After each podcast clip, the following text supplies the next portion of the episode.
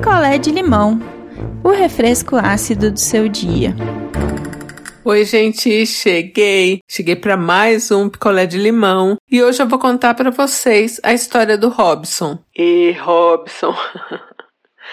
então vamos lá. Vamos de história.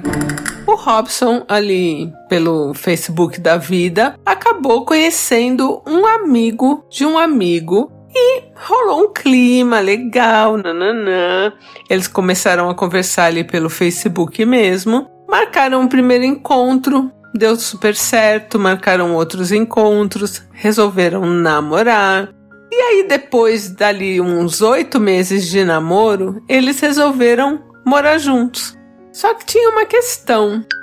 O Robson morava com dois irmãos e esse cara morava com os pais. Então, para morar junto, eles teriam que alugar um lugar, mobiliar esse lugar. Então, assim, não seria tão fácil. Os irmãos ali do Robson resolveram, tipo, pode levar essa geladeira, a gente compra outra aqui para casa, porque a gente tá em dois, nananã. Então, a casa foi mobiliada ali meio que com coisas que eram do Robson, coisas que os irmãos do Robson deram para ele e coisas que os pais do cara deram pro cara. E assim eles montaram uma casinha ali que tava, não estava tão equipada, mas dava, tinha o básico, dava para sobreviver legal e foram morar juntos. Acontece que esse cara, ele estava acostumado com a mãe fazendo tudo para ele, né, em casa. E ali com o Robson agora eles dividiam as tarefas, só que esse cara não fazia nada. E o Robson ficava super sobrecarregado, tal, né, das coisas que tinha que fazer em casa, e esse cara sempre inventava uma desculpa. E eles foram levando esse relacionamento dessa forma por um ano e meio. Depois de um ano e meio, o Robson falou: "Olha, não dá mais. Para mim não dá mais. Tá complicado. Você não faz nada, não ajuda em nada." E bom, eles resolveram que eles iam se separar. O Robson resolveu voltar para casa dos irmãos. Só que esse cara resolveu ficar na casa e chamar dois amigos para morar com ele. Só que o Robson tinha várias coisas dele na casa, né? E agora voltando para casa dos irmãos, ele não ia precisar daquelas coisas. Geladeira, fogão, essas coisas.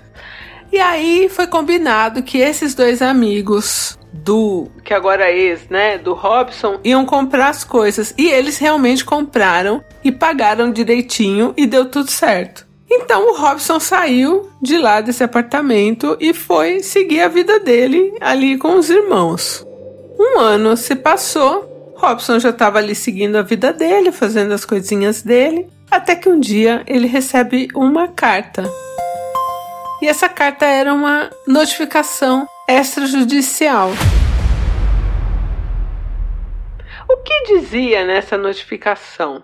Que ele estava sendo chamado para negociar num escritório lá X de advocacia tal, pôneis associados, que ele estava sendo chamado para negociar uma dívida de um ano de aluguel.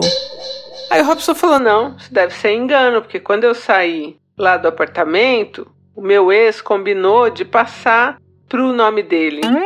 E mesmo assim, né, se fosse isso, ele também devia ser citado, porque, né, nós dois estávamos no contrato, nós dois alugamos.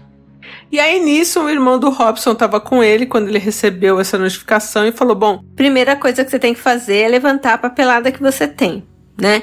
E aí ele pegou as coisas que ele tinha, ele realmente tinha uma cópia do contrato, entregou na mão do irmão, pro irmão dar uma olhada. O irmão não era advogado nada, mas o irmão queria ver se podia ajudar de alguma forma. E quando esse irmão começou a ler, ele falou: Robson, vem cá. Você falou que vocês tinham alugado os dois, né? Aqui no contrato tá como ele o locatário e você o fiador. Você era o fiador do apartamento. E ele alugou e provavelmente ele não pagou o aluguel e agora tá caindo isso aí sobre você. E o Robson ficou em choque, porque o Robson foi assinando as coisas achando que os dois eram ali, né? Ele não sabe como ele assinou um negócio sendo fiador, assim, de o cara, sei lá, que pegou os papéis, né? O ex dele foi dando para ele assinar e ele assinou achando que os dois eram estavam alugando, que não precisava de fiador e tal. Gente, na hora ele ligou pro ex para saber direitinho antes de brigar e o ex já veio com uma conversinha que, ah, não tinha conseguido pagar, nananã. E ele falou: Meu, mas você me botou de fiador. E aí ele deu outra desculpinha. Ah, não fui eu, foi a imobiliária, nananã. Enfim. O Robson teve que ir nesse escritório. Ouviu lá, né, que os caras queriam receber tudo de uma vez, enfim. Ele falou que não tinha, nananã, foi embora, consultou um advogado e, gente, não tem para onde correr. O Robson teve que fazer um acordo e começar a pagar esses aluguéis. E aí ele foi atrás dos amigos, né, do ex, porque os amigos também moravam lá. Falou, pô, pelo menos eu vou dar uma pressionada nos caras. E aí os caras mostraram as transferências que eles faziam pra conta desse ex do Robson. Então, quer dizer, os caras pagavam. O ex do Robson não colocava parte dele, né, para entregar para a imobiliária, ficava com dois terços do valor do aluguel e ainda os caras achavam que estavam seguros, assim. Tanto que depois desse um ano, quando eles foram despejados, os caras também foram pegos de surpresa. Olha esse ex do Robson. O Robson teve que parcelar o valor e pagar, gente não tinha o que fazer, assim. Ele era realmente o fiador daquele imóvel lá, daquele aluguel.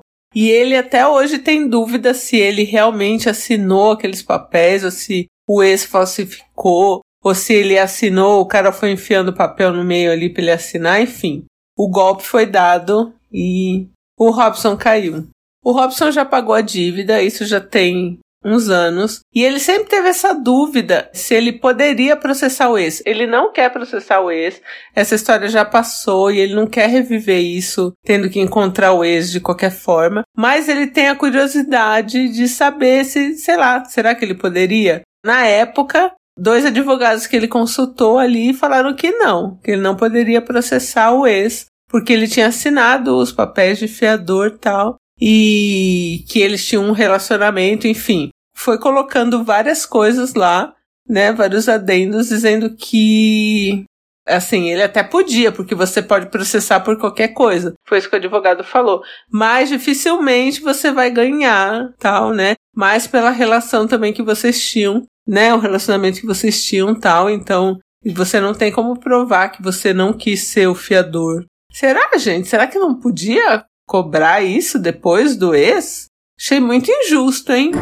Oi, gente, eu sou a Aline de Nova Iguaçu, Rio de Janeiro. Robson, entendo a sua situação, porém acredito que esse golpe tenha sido configurado quando você assinou esse contrato sem avaliar o que estava assinando. Eu recomendo a todas as pessoas que, quando forem assinar um documento, que gerem um vínculo jurídico, financeiro ou não, que fiquem pelo menos 24, 48 horas com esses documentos, se tiver alguma dúvida, procure um advogado ou um amigo que tenha um conhecimento jurídico mais avançado, mas que não assinem sem ter certeza do, de todo o conteúdo que está nesse contrato. Da mesma forma com que foi um contrato, poderia ter sido uma procuração e teria te gerado um prejuízo financeiro até maior, tá? Um abraço, espero que vocês já tenham se recuperado e que fique aí a lição.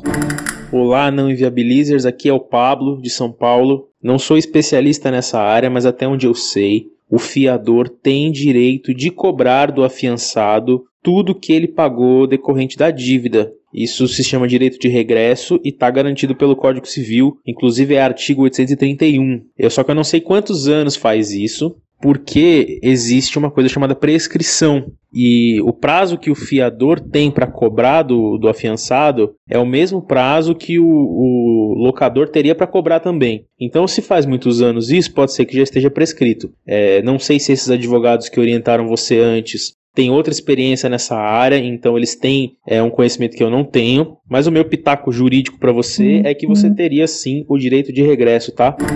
Comentem lá no nosso grupo do Telegram se tiver algum especialista aí e quiser dar uma palavra pra gente. Tamo junto. Um beijo e eu volto em breve. Quer a sua história contada aqui? Escreva para nãoenviabilize@gmail.com. Picolé de limão é mais um quadro do canal Não Enviabilize.